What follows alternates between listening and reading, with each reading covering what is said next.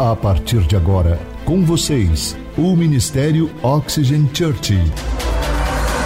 Prepare o seu coração como uma boa terra para receber uma palavra do céu, inspirada e ungida pelo Espírito Santo. Experimente agora estar debaixo de uma atmosfera na presença do Espírito Santo de Deus.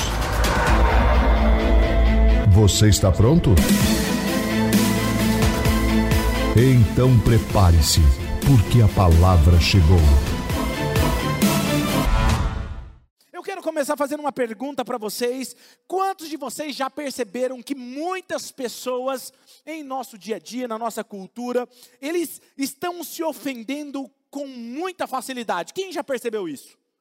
Eu não sei o que tem acontecido, mas realmente a gente tem observado isso, não é verdade? Agora eu vou fazer uma outra pergunta. Eu não gostaria de fazer essa segunda pergunta, mas infelizmente eu tenho que fazer essa pergunta para você. Quem já percebeu que as pessoas que mais se ofendem facilmente, geralmente, são pessoas que se dizem cristãos? Levanta a mão. Sabe, eu, eu comecei a observar essas coisas e eu quero perguntar para você, por que, que você acha que isso acontece? Por que, que você acredita que, dentre tantas pessoas, os cristãos estão se ofendendo facilmente? Eu vou falar aqui agora para vocês o que eu penso, ok? É, pensem como discípulos de Jesus, nós provavelmente faça parte do nosso trabalho sermos ofendidos. Ou porque nós fomos chamados para apontar pecados, é, gritarmos e ficarmos bravos com a cultura errada, com a injustiça, e então, como seguidores de Jesus, está tudo bem eu me sentir com raiva e também defender a verdade. Se você realmente ama Jesus, nós, será que nós somos chamados para ficar ofendidos, furiosos com pecado e injustiça no mundo?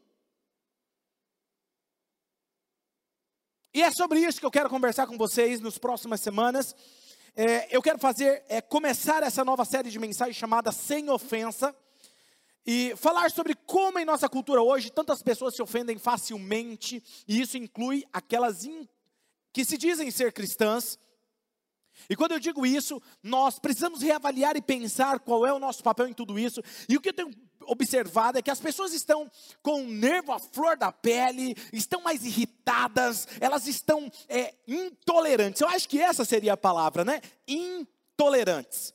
E, e eu comecei a pensar e refletir sobre isso.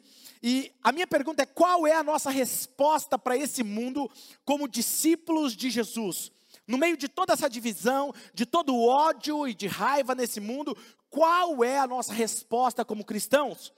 E eu quero dar crédito a um autor e destacar um livro chamado Unoffendable, que esse cara, Brent Hansen, é um livro que eu li, já foi escrito alguns anos atrás, não tem ainda em português, mas se você ler em inglês, você e fizer sentido para você, você quiser se aprofundar mais nesse assunto, você pode ler um livro extraordinário. Eu quero usar alguma, algumas ideias dele, eu quero dar crédito ao seu trabalho, tá? Na verdade, no início do livro, o autor realmente ele diz e ele tem a audácia de dizer que você é possível você viver como uma pessoa que não se ofende facilmente.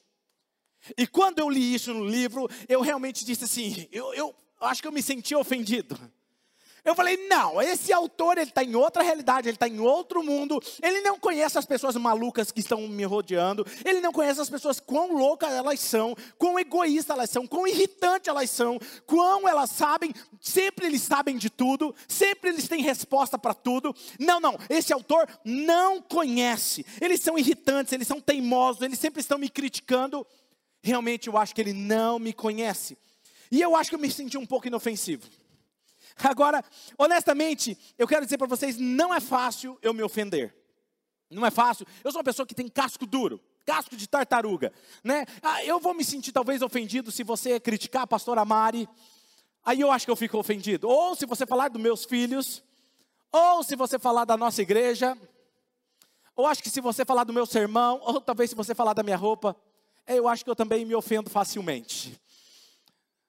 Quando eu olho para isso, eu preciso refletir como cristão, e o que eu descobri lendo esse livro e pesquisar as escrituras, a, a vida de Jesus, Deus começou a sondar o meu coração e fazer um verdadeiro trabalho de cura e me mostrar algumas áreas que eu sou fácil de me ofender. E então o que eu quero fazer nas próximas semanas é só mostrar as minhas cartas a vocês. Provavelmente eu vou ofender alguns de vocês, mas eu vou ofender com um objetivo bom. Eu quero, o objetivo é ajudar você a superar as suas ofensas, talvez a falta de perdão, ou talvez essa irritabilidade, essa agitação da sua alma.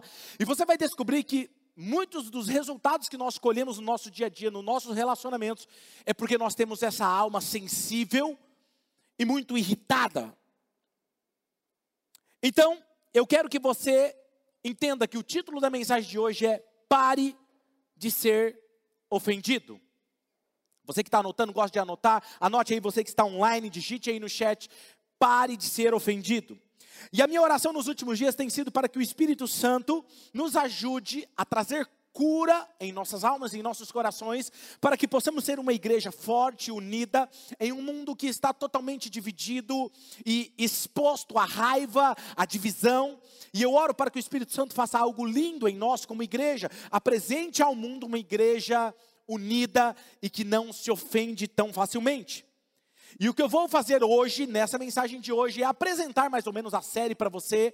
E nas próximas semanas eu vou descompactar ela e falar ela, nela com mais detalhes sobre alguns assuntos. E antes de nós iniciarmos, eu quero ler um texto com vocês, uh, apresentar um grande pensamento para nós do livro de Tiago. Abra o seu aplicativo, ou a Bíblia sua, ou acompanhe na projeção, em Tiago capítulo 1, versículo de número 19. Tiago 1, versículo 19, me chama a atenção quando o texto diz: Meus amados irmãos, tenham isso em mente. Vamos ler essa parte aqui, tenham isso em mente para frente, vamos lá? Um, dois, três, sejam todos prontos.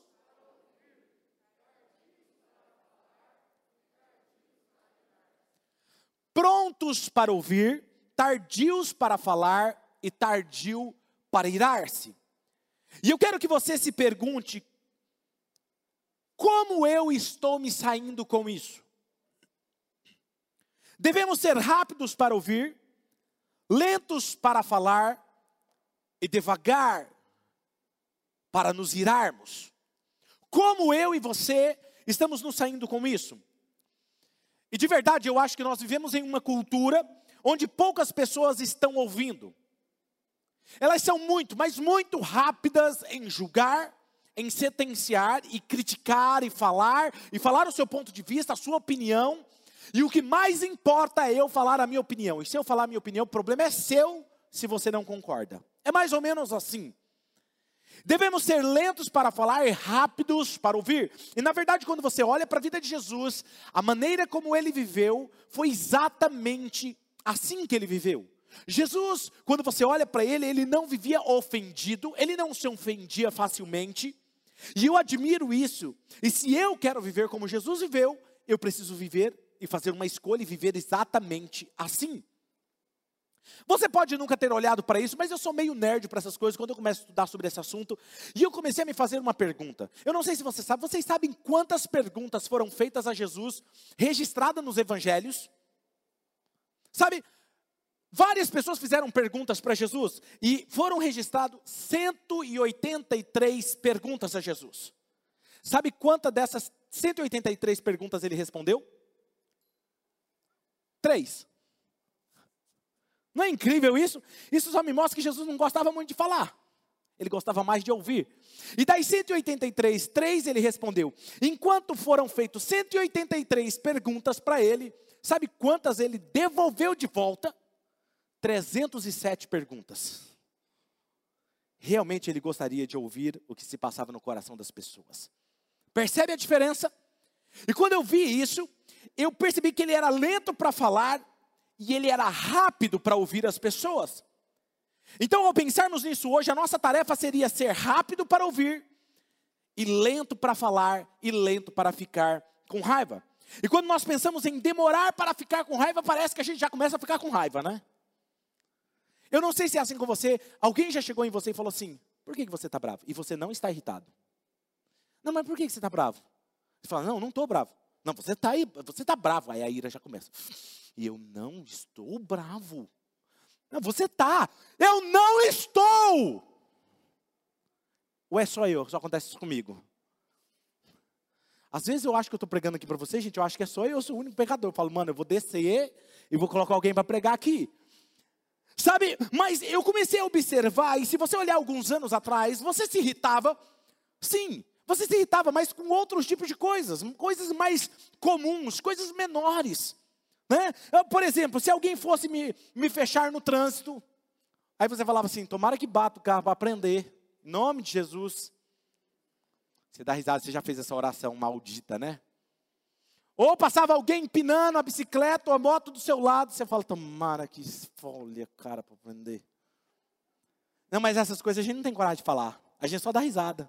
Mas a gente faz esse tipo de oração. Agora imagine se Deus respondesse todas as nossas orações. Ou, por exemplo, quer ver uma coisa que irrita? É quando você manda uma mensagem para alguém e alguém demora para te responder a mensagem. Mano, ela viu, tá azulzinho. Ela visualizou e não me respondeu. Olha lá, Jesus está falando já. Ó. Eu amo isso. Você quer ver o um negócio? Ah, isso aqui é uma blasfêmia, gente, que eu vou falar aqui agora. A pessoa, você manda mensagem, a pessoa fica online, online. Ai, ela viu. Aí ela começa, aparece assim, digitando. Aí você fala. Aí tchum, some do online. E ela para de digitar.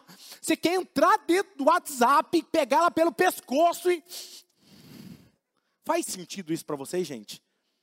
Mas eram coisas comuns, né? Você quer ver outra coisa que a gente fica irritado? Gente, tem alguns níveis de irritação, né? De ofensa. Tem um nível que é aquele de ofensa quando você está assistindo um filme. Ou você está na sua casa, ou você está num cinema. E é o nível 1, um, quando alguém fala no cinema. Você só dá aquela olhada. Esse é o nível 1 um de ofensa. Aí tem o nível 2 de ofensa. É quando a pessoa começa a falar com o filme. Já aconteceu isso com você? Ei, você não está vendo aí, ó. Não, esse cara também, não sei o que. Olha lá, se eu estivesse lá, não sei o que, não sei o que. Filho, você assiste. Você está assistindo um filme, ele não vai te ouvir. Terceiro nível de ofensa é quando alguém atende o celular no cinema. Aí quer dar um diético educado. Aí ah, sai falando.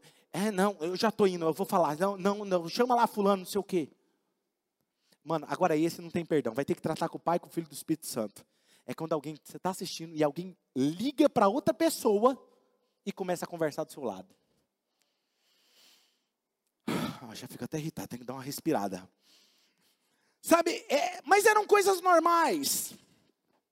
Mas parece que a raiva ela aumentou em nossa cultura hoje. Ela está por toda parte. É raiva daqueles idiotas nas redes sociais que ficam falando de vacinas. É VAC daqui, é VAC de lá, é não VAC, é tem VAC, não tem VAC, porque tem que ser assim, tem que ser assim, tem que ter passaporte da vacina, não tem que ter passaporte da vacina. E eu, aqueles que são contra, em um posta, tem que vacinar, o outro não tem que vacinar. E começa aquela discussão. E tem aqueles outros que começam, aqueles, o líder, aquela figura pública que abusou do outro nas redes sociais e, e publicou, isso estava em rede nacional, e aí vem os pastores que deveriam fazer apaziguamento disso tudo, entram pastores que criticam outras pessoas nas redes sociais, marcam uma outra pessoa, ofendendo a outra pessoa. E eu comecei a olhar tudo isso, e isso começou a mexer comigo, eu falei, espera aí, tem alguma coisa errada. Não, porque se alguém veste verde e amarelo, está demonstrando hoje o partido político dela. Gente, é só um verde e um amarelo. Mas é o suficiente para as pessoas brigarem, discutirem nas redes sociais. Sabe o que é pior?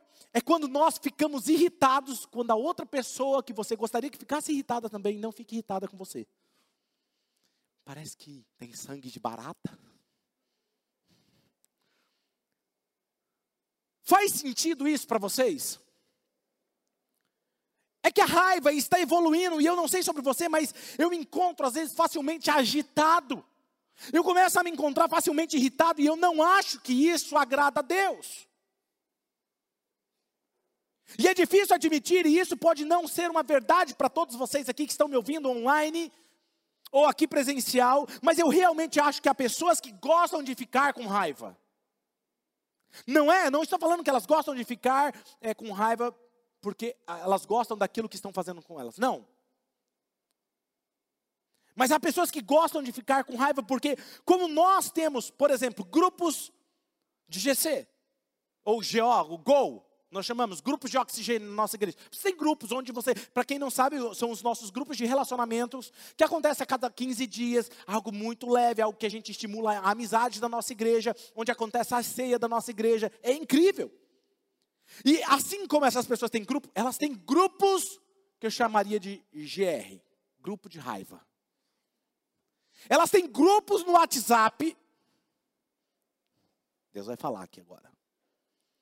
Que elas têm pessoas ali naquele grupo que concordam com ela. Então ela coloca e expõe a opinião dela sobre política, por exemplo. Coloca um vídeo lá. Aí todo mundo, é verdade, é isso mesmo, e não sei o quê. Aí o outro manda outra matéria que reforça aquele pensamento. E eu acho que elas gostam disso, porque elas ficam reforçando essa ira ou você tem o quê? Um outro grupo lá no Facebook que tem 70 amigos que só postam coisas que você discorda. E que vocês ficam falando, se divertindo ali, falando com raiva. Ou você tem grupos do trabalho. Ou você tem grupos dos policiais, grupos de pesquisa, grupos de professores. E ficam ali, em vez de apenas ser um grupo de amizade, para postar o que realmente importa, ficamos discutindo, ofendendo. Por isso que eu acho que as pessoas gostam de ficar ali nesses grupos de raiva. Ou as mães do futebol que têm os filhos que jogam futebol na escolinha, então é as mães aí faz ali aquele, aquela reunião, aquele grupo. E quando nós estamos com raiva, gente, é divertido porque na verdade nos sentimos moralmente superiores aos outros. Quando você fica com raiva, você se sente superior ao outro e você acha que a sua raiva ela é justificável. Não, é, é justificável. Eu estou com raiva, mas é justificável. Se eu te falar porque eu estou com raiva, porque eu estou irado, e nós achamos que nós estamos certos e que os outros estão errados. Eles são maus. Eles são idiotas, na verdade. Não, não, na verdade são idiotas estúpidos. Porque como é que ninguém vê uma verdade dessa? Nós nos irritamos facilmente e eu não acho que isso agrada a Deus. Então eu gostaria de lhe fazer uma pergunta. A sua raiva está te fazendo ser mais eficiente? Quão eficiente está sendo a sua raiva? Tipo, como está indo para você? Você se tornou mais feliz depois que você se tornou mais raivoso? Tem melhorado o seu relacionamento no casamento o fato de você estar constantemente com raiva, irritado, ofendido? Resolveu isso na sua vida? Isso tem feito você te aproximar mais de Deus? Isso está te tornando mais parecido com Jesus? A sua raiva está apontando para os outros a intimidade com Jesus, a graça e a bondade dele? Ou, quando você fica com raiva, você realmente consegue apresentar Cristo para as pessoas? Isso está te tornando mais amoroso, mais gentil, mais paciente? Quão eficiente está sendo a sua raiva? E eu vou dar um pequeno spoiler para vocês: a resposta para vocês vai ser negativa. Por quê? Não está funcionando de acordo com as escrituras. Na verdade, Tiago, capítulo 1, 19, e depois do versículo 20, vamos ler os dois versículos, vamos ler juntos, vamos lá. Diz assim: ó, meus amados irmãos, tenham isto em mente, sejam alguns, ou sejam os pastores, é isso que o texto está dizendo, sejam todos, e a palavra no grego para todos é isso inclui eu e você. Ou seja, todos prontos para ouvir, tardios para falar, tardios, tardios para irar-se. Pois, vamos ler juntos essa parte? Pois, um, dois, três. A ira do homem. Você irar-se não produz a justiça de Deus. A sua raiva humana, o que quer que seja, a sua raiva pela pequena ofensa, ou a sua raiva pela grande traição que você teve, a sua raiva contra a visão política oposta, ou o cara que lhe deu o dedo do meio no trânsito ou no estacionamento, a sua raiva não produz a justiça de Deus.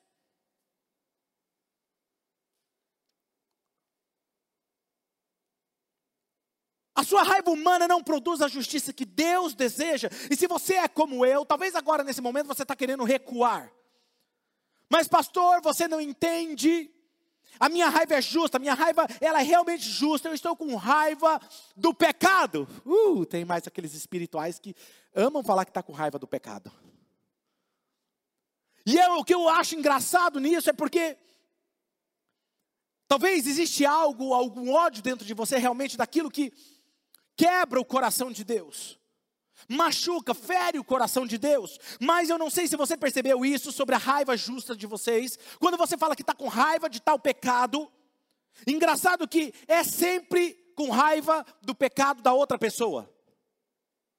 E nunca contra a raiva contra o seu próprio pecado. Faz sentido isso para vocês? Engraçado que, se nós formos realmente honestos, pode não ser a mesma uma raiva justa, porque de certa forma pode ser uma raiva hipócrita. Porque, como cristãos, é muito fácil criticar a linguagem chula do outro. É muito fácil criticar e julgar o outro que xinga. Mas nós nos esquecemos que quando eu estou julgando o outro, eu estou ignorando meu próprio orgulho espiritual. Ou, talvez é fácil julgar o pecado sexual do outro e ignorar a nossa, o nosso próprio pecado da gula. Ou julgamos o vício do outro e esquecemos dos nossos próprios vícios escondidos. Ah, mas eu vou criticar aquilo lá porque, olha, onde já se viu um cristão indo lá na igreja Oxford, olha como ele é viciado. E o seu vício que ninguém vê? Já te ofendi? Fica tranquilo que é intencional. temos a tendência de pensar que nossa raiva é justificada. Por quê? Porque é a nossa raiva. É a minha raiva. Então eu tenho o direito de me sentir ofendido com isso. Quão eficaz está sendo a sua raiva? Você está atraindo pessoas para a graça de Jesus, a bondade, o amor de Jesus. Pessoas estão conhecendo a Jesus porque você ficou irado a sua raiva está lhe trazendo mais alegria, mais leveza, está trazendo uma bênção, uma melhora no seu casamento, está dando aos seus filhos uma vida que eles querem realmente imitar, porque você está tão irritado, você fala, eu quero ser como o papai, como a mamãe. Ou talvez um modelo de sempre criticar os outros. O que temos que fazer isso, é isso, como seguidores de Jesus, nós precisamos tomar uma decisão hoje. E precisamos decidir quando nós ficamos com raivas, o que, raiva, o que nós iremos fazer. Nós queremos deixar claro que temos a razão, nós queremos deixar claro a nossa opinião, ou nós queremos realmente fazer a diferença na vida daquela pessoa. Fiquei irado. Eu quero deixar clara a minha opinião para ela, ou eu quero fazer a diferença na vida dela? Porque muitas pessoas simplesmente querem o quê? Fazer uma afirmação, elas querem deixar clara a opinião delas. Elas são donas da verdade. E se quisermos fazer a diferença, eu sugiro a você que está me ouvindo, online ou aqui presencial, nós precisamos ter uma, uma atitude diferente, uma filosofia diferente para lidar com os erros deste mundo. E em vez de permitir que a nossa carne, as nossas emoções, a nossa alma se aflore e nos faça ficar agitados e responder de forma agressiva para tentar resolver os problemas, mas devemos permitir que o Espírito de Deus, o Espírito Santo, direcione a nossa ação. Portanto, não estamos apenas deixando claro a nossa opinião. Quando nós permitimos que o Espírito flua através de nós, nós estamos fazendo a diferença no mundo. Não estamos apenas tentando ganhar uma discussão. Não estamos tentando apenas ganhar ponto em uma discussão. Não estamos apenas tentando lacrar com a nossa opinião. Nós estamos procurando fazer a diferença. E uma diferença, e existe uma diferença muito grande nisso.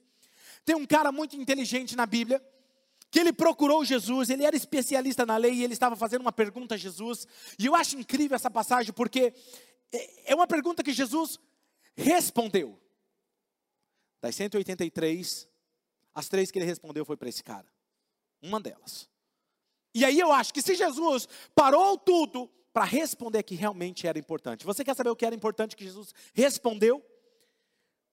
Olha só, Mateus capítulo 22, versículo 37 ao 39. Respondeu Jesus: ele pergunta: Jesus, me fala qual é a coisa mais importante.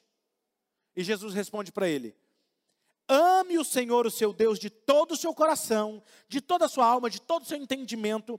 E este é o primeiro e maior mandamento. E o segundo é semelhante a ele: ame o seu próximo como a si mesmo.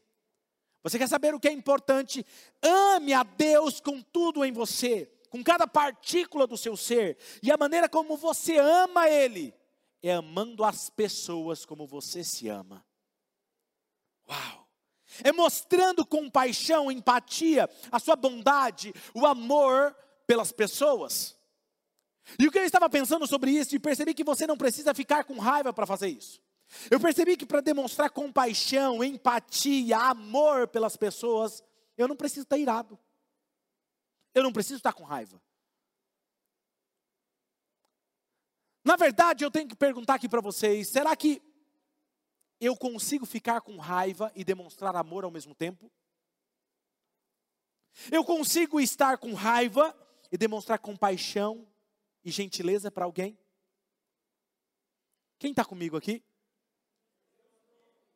Tem três hoje. Sabe, você quer estar certo ou você quer fazer a diferença? Agora, uma parte de mim, e novamente eu disse isso a vocês, que Deus tem feito uma obra em mim, porque é uma parte de mim que não gostaria de estar pregando isso para você. Eu gostaria de estar pregando aqui para vocês hoje dizendo assim, gente, é justo você ter raiva das coisas erradas. Porque eu também me iro. Porque eu também, às vezes. Ah, tem. Entende? A única maneira de fazer a diferença nesse mundo, você tem que estar com raiva para lutar as injustiças do mundo? Não. Mas era isso que eu queria pregar. Eu não sei se você sabe, mas eu já fui lutador. E sabe o que eu descobri? Que eu logo aprendi quando você está tomando soco no ringue, você não pode ficar com raiva. Porque se você ficar com raiva, você vai tomar uma surra. Quem faz artes marciais aqui? Levanta a mão. Faz sentido isso que eu estou falando para vocês? Os, os, atletas mais de alta performance num atletismo, numa luta, num ringue, eles são mais calmos no ringue, mais leves. Quanto mais calmos eles estão, o raciocínio é mais rápido e eles conseguem agir com eficiência mesmo âmbito dos policiais. Os policiais mais eficientes são aqueles que, no meio de um, de um tratado, de um ataque, eles estão calmos e controlados.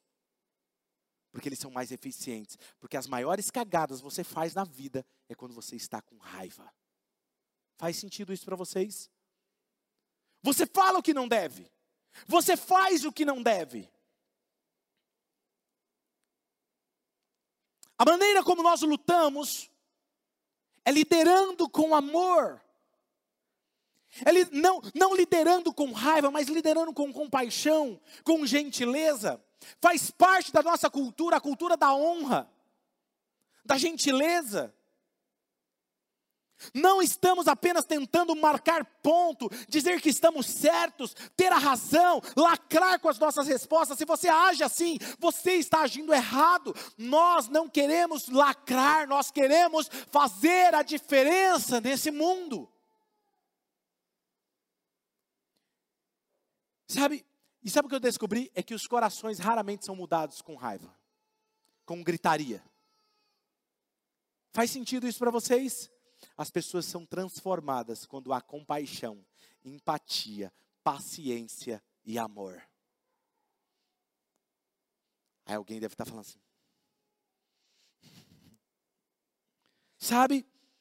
Os corações raramente são mudados com acusações e julgamentos, tanto quanto eles são mudados com a empatia, a compaixão.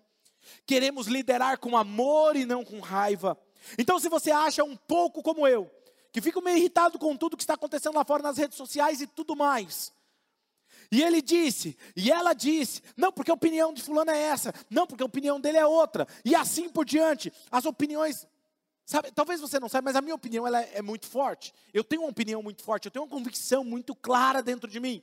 Não pense por um momento que eu não tenho opiniões fortes. E algumas pessoas às vezes falam assim, pastor, mas por que, que o senhor não se pronuncia? Pastor, faz um vídeo, posta falando sobre isso. Mas eu não quero que as minhas opiniões anulem o meu chamado de compartilhar o amor de Jesus com as pessoas. Eu não quero que a minha opinião atrapalhe o Evangelho de Jesus. Ser desviado por pequenas coisas fúteis. Então, como que nós aprendemos a abandonar essa raiva para que possamos então dar vazão para ela nas nossas vidas e, e que ela não nos controle? Vocês estão cheios de amor ou vocês estão constantemente irritados, sem paciência? Como nós podemos nos livrar da raiva e como superar ela? E é isso que eu quero falar aqui agora com vocês. Eu quero lhe dar duas ideias que podem ser incrivelmente muito, vai ajudar se você seguir, ok? E em seguida eu quero dar uma tarefa para você, ok? Vou terminar com uma tarefa. Como que nós aprendemos a abandonar a raiva? A primeira coisa que eu quero encorajar você a fazer é diminua as suas expectativas em relação aos outros. Diminua as suas expectativas acerca das pessoas. E por que, que eu digo isso? O que vai acontecer muitas vezes é que alguém vai mentir para você. É que alguém vai te decepcionar. Eles vão te trair. Eles não vão aparecer quando eles falaram que iria aparecer. Vai te deixar esperando. Eles não irão te ajudar, eles não vão te agradecer como você agradeceu. Eles não vão te ligar de volta quando eles disseram que iria te ligar de volta. Eles não vão instalar por você, eles vão esquecer o seu aniversário. Não acredito, pastor, o senhor está falando. Sério, vão esquecer o seu aniversário. Eles não vão instalar no dia do seu batismo, agora no final do ano. E falaram que está. Como você esteve no batismo deles. Sabe, nós precisamos diminuir a nossa expectativa sobre as pessoas. A minha pergunta para você é: por que, que eu digo isso? Você nunca decepcionou ninguém? Você nunca decepcionou ninguém? Em vez de dizer não posso acreditar que ele faria isso, ele ser um cristão, talvez você poderia dizer assim: eu já esperava por isso. Vou falar uma revelação para todos vocês aqui agora. Quem quer ouvir uma revelação? Segura então. Pecadores geralmente fazem coisas pecaminosas. Não é incrível isso, essa verdade? Pecadores vão cometer falhas. E se você começar sempre a elevar as suas expectativas e pensar que todos vão adorar você, todos que te abraçam não vão te, não vão te abandonar, batem a mão nas suas costas e falam: Ei, amigão, estamos junto. Vamos estar tá junto, ó, parceiro até a eternidade. Talvez serão os primeiros que vão te deixar na rua. Talvez aquele que disse: Sou meu amigo, meu melhor amigo, parceiro, irmão. Uau! Vai ser o primeiro que vai te criticar pelas costas.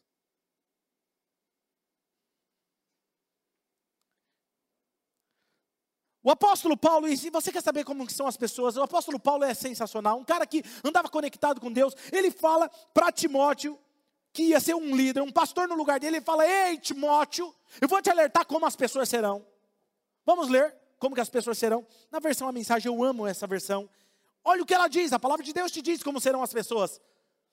Não seja ingênuo. Tempos difíceis vêm por aí. À medida que o fim se aproxima, os homens vão se tornando egocêntricos, loucos por dinheiro, fanfarrões, arrogantes, profanos, sem respeito para com os pais, cruéis, grosseiros, interesseiros, sem escrúpulos, irredutíveis, caluniadores, sem autocontrole, selvagens, cínicos, traiçoeiros, impiedosos, vazios, viciados em sexo e alérgicos a Deus. Agora me diga, você fica chocado que alguém não, não é a pessoa que você gostaria que fosse? Por que, que você ainda está chocado com as pessoas tratando você às vezes como você tem olhado? Porque a palavra de Deus já disse que eles iriam ser assim. As pessoas vão te decepcionar, e eu odeio dizer isso para você agora, mas talvez eu, um dia, mais dias ou menos dias, eu vou te decepcionar, porque eu não sou perfeito. Talvez se você começar a andar mais perto de mim, eu vou falar algo que você não concorda, e aí você vai ficar ofendido. Mas por favor, se isso um dia acontecer, me prometa uma coisa: não fale que Deus não existe. Ah, vou sair da igreja. Deus não existe. Ó, oh, pastor me ofendeu.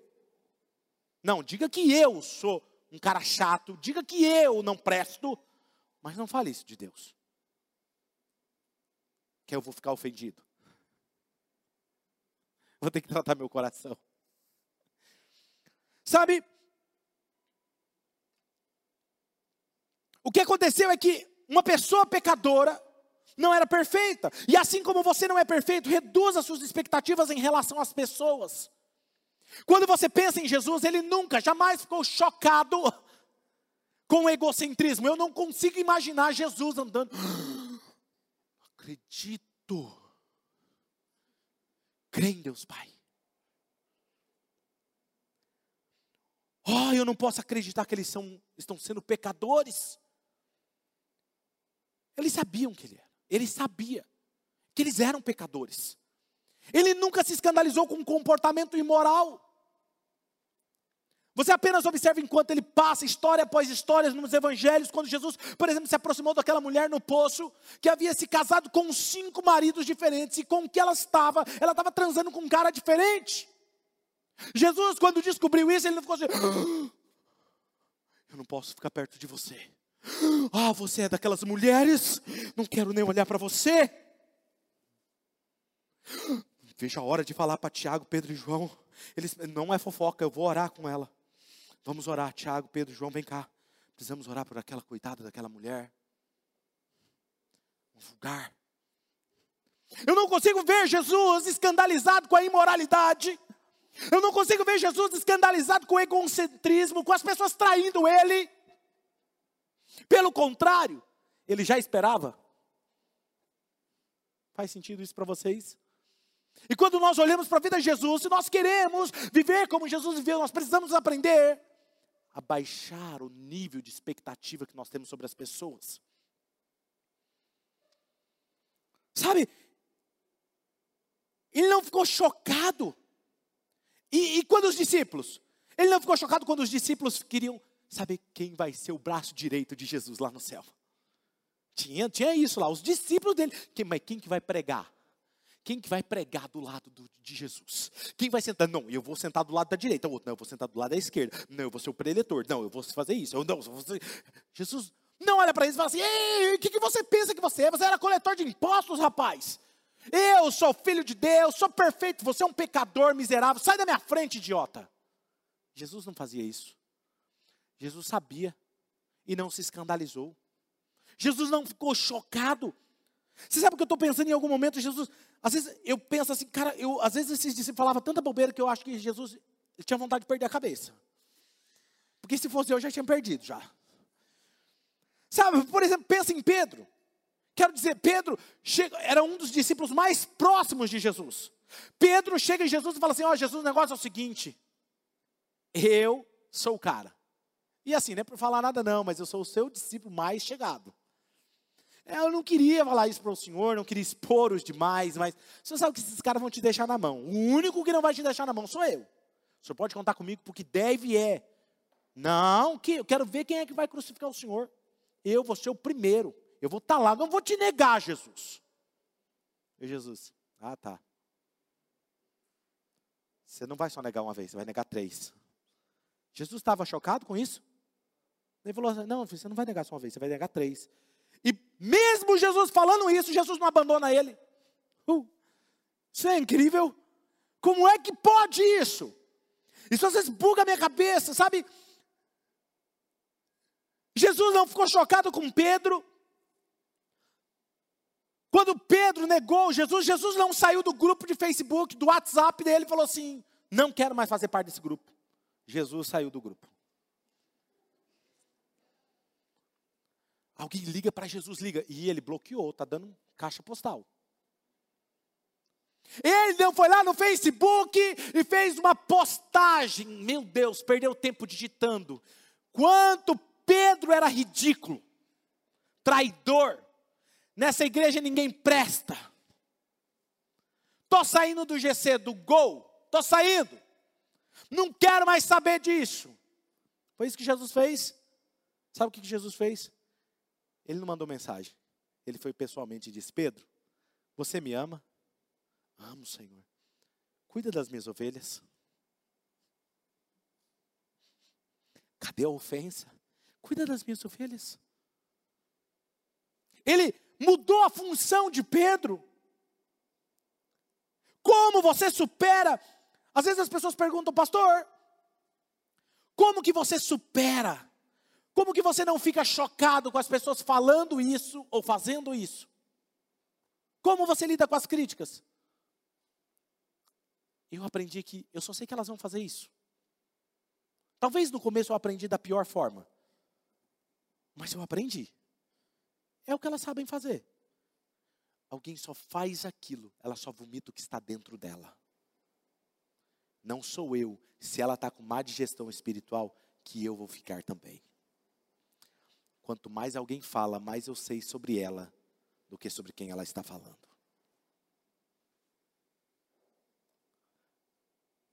Como eu supero a ofensa tão facilmente? Reduz a expectativa. Somos todos pecadores, todos nós erramos.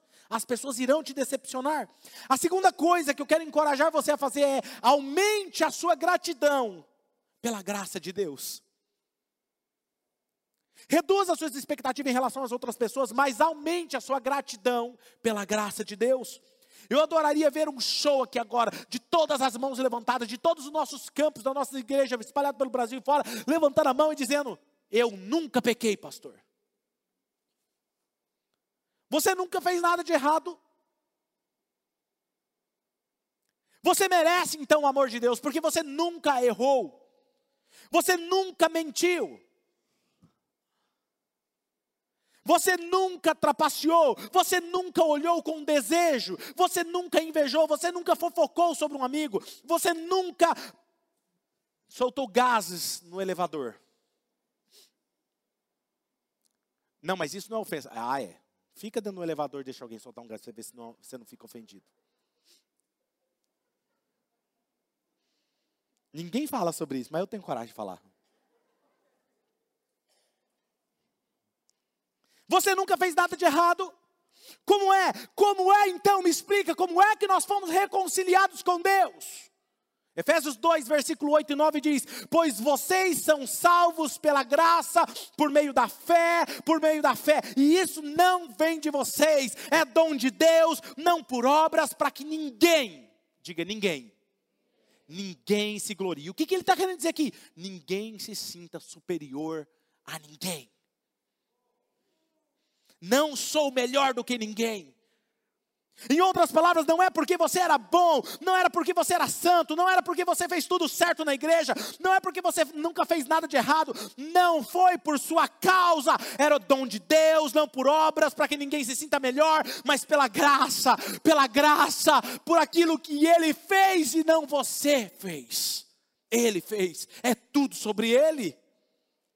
É por causa da justiça dele, da bondade dele. Mas você pode dizer, mas eles mentiram sobre mim. Eu também já menti como pastor. Ah, mas eles são é, tão arrogantes. Eu também às vezes posso ser arrogante. Bem, eles roubaram de mim. Bem, eu também já contei para vocês que eu já roubei. E aí eu vou parar de listar aqui minha, minha lista de pecados, senão você vai sair da igreja. Não, vou fazer parte dessa igreja não.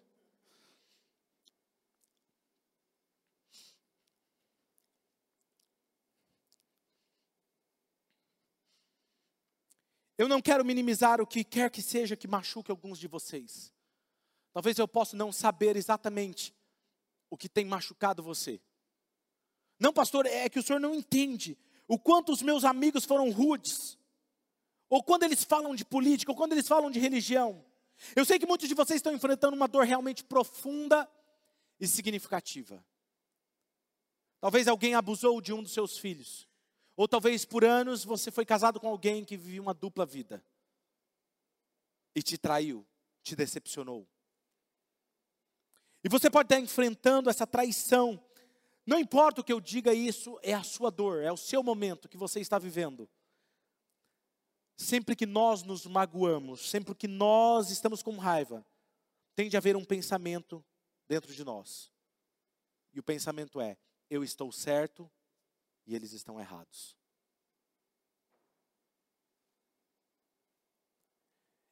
É justificável a minha raiva, pastor.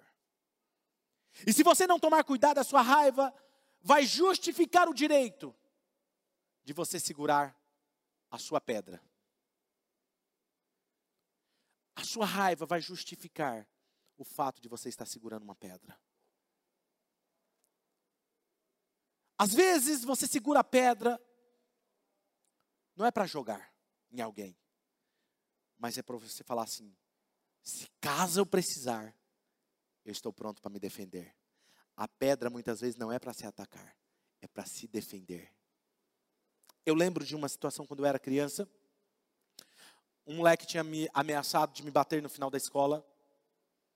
E ele era muito maior que eu. Eu falei, cara, vou, vou apanhar. O que, que eu fiz? Peguei uma pedra, mais ou menos desse tamanho. Eu não era tão maldoso a ponto de jogar na cabeça dele, mas eu estava segurando para me proteger. Me dava o direito, a minha raiva e o meu ressentimento me dava o direito de segurar aquela pedra. Quantos de nós não estamos segurando uma pedra? Talvez alguém machucou o seu filho, te traiu, te decepcionou, eu gosto de segurar a minha pedra, pastor. Não vou jogar, prometo para o senhor. Não vou atacar ninguém. Aí você fica com a pedra. Mas deixa eu te falar algo. Naquele dia que eu estava segurando aquela pedra, se aquele moleque se lembrasse que ele tinha me ameaçado e viesse para cima, eu acho que eu teria jogado. E aí você fica com a sua pedra. Fala, não vou jogar, pastor, não vou atacar ninguém. Mas dentro de você existe uma pedra. Sabe o que, que você faz? De repente, você se vê respondendo mensagens grosseiras. Você se encontra escrevendo posts no Facebook, no Instagram, dando indireta para as pessoas. Porque a sua pedra está na sua mão e quando você se sente ameaçado, você joga.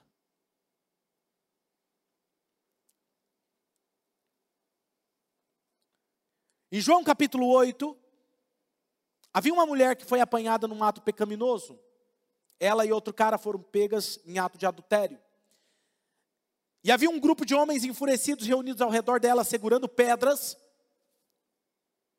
dizendo: ela merece morrer, pela lei de Moisés, ela tem que morrer apedrejada. E sabe o que, que me chama a atenção em Jesus? Por isso que eu acho Jesus um cara incrível. É o Deus que eu amo, profunda, Ele sabe o quanto eu amo. Porque Jesus está ali. Chega aqueles homens enfurecidos com raiva, para condenar aquela mulher. Está aquela mulher que é pecadora, chorando provavelmente com medo da morte. Jesus não fica chocado nem com a imoralidade daquela mulher e nem fica chocado com aqueles homens segurando as pedras. Aí ele olha e fala assim: diz o texto que ele começa a escrever, ele se curva e começa a escrever na areia. A história, a Bíblia não diz o que ele escreveu, mas alguns estudiosos dizem que ele começou a escrever os pecados de todo mundo que estava segurando uma pedra. Depois ele levanta a cabeça e diz assim: Quem não tem pecado, pode atirar a sua primeira pedra. E ele volta e continua escrevendo. E diz a história que aqueles homens, quando começou a ver os seus pecados escritos na areia,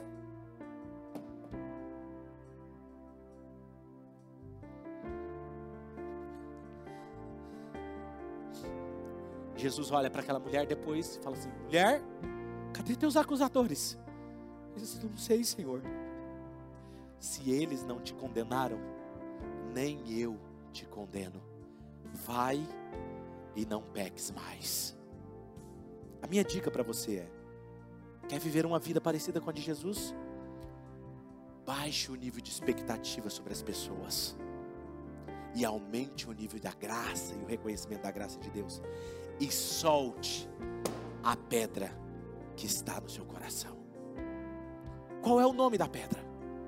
Qual é o nome da pedra que você precisa soltar hoje? Para começar algo ser transformado dentro de você. Talvez é ter coragem de olhar para aquela pessoa e falar: Cara, eu te perdoo. Ah, mas eu, eu vou liberar o perdão e ele nunca vai reconhecer o que ele fez. Quem dá o perdão diz mais sobre você do que quem está recebendo perdão. Fala algo sobre o seu coração. Existem tantas injustiças neste mundo que partem o coração de Deus. E é fácil para nós querer estar com raiva justamente mas eu diria a você que pessoas realmente irritadas têm dificuldade em fazer a diferença nesse mundo. Se lidarmos com a raiva suficiente a algum ponto, Jesus pode dizer: reduza suas expectativas sobre as pessoas e aumente a sua gratidão pela graça, porque a bondade de Deus é a causa de que você foi perdoado. É hora de deixar cair a sua pedra. É hora de largar a sua pedra e dizer a Jesus: Jesus, a Ti eu tudo entrego. Jesus, a Ti eu me renderei, porque a Sua graça vence todo julgamento.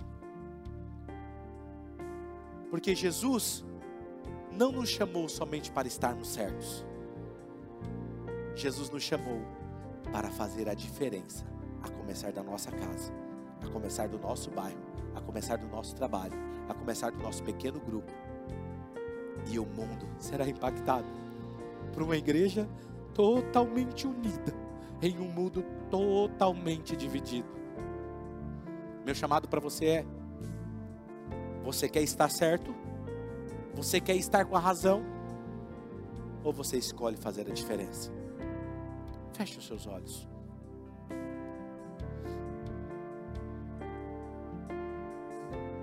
Família Oxygen, o meu desejo para vocês é que vocês se elevem acima disso tudo. Escolham liderar com amor. E vamos fazer a diferença nesse, nesse mundo. E Deus usará você para liderar com amor. Se você pode agora falar com o Espírito Santo, Espírito Santo, o que o Senhor está querendo me dizer através dessa palavra? Qual é o ponto de vulnerabilidade que eu preciso ser transformado? Fale agora com o Senhor.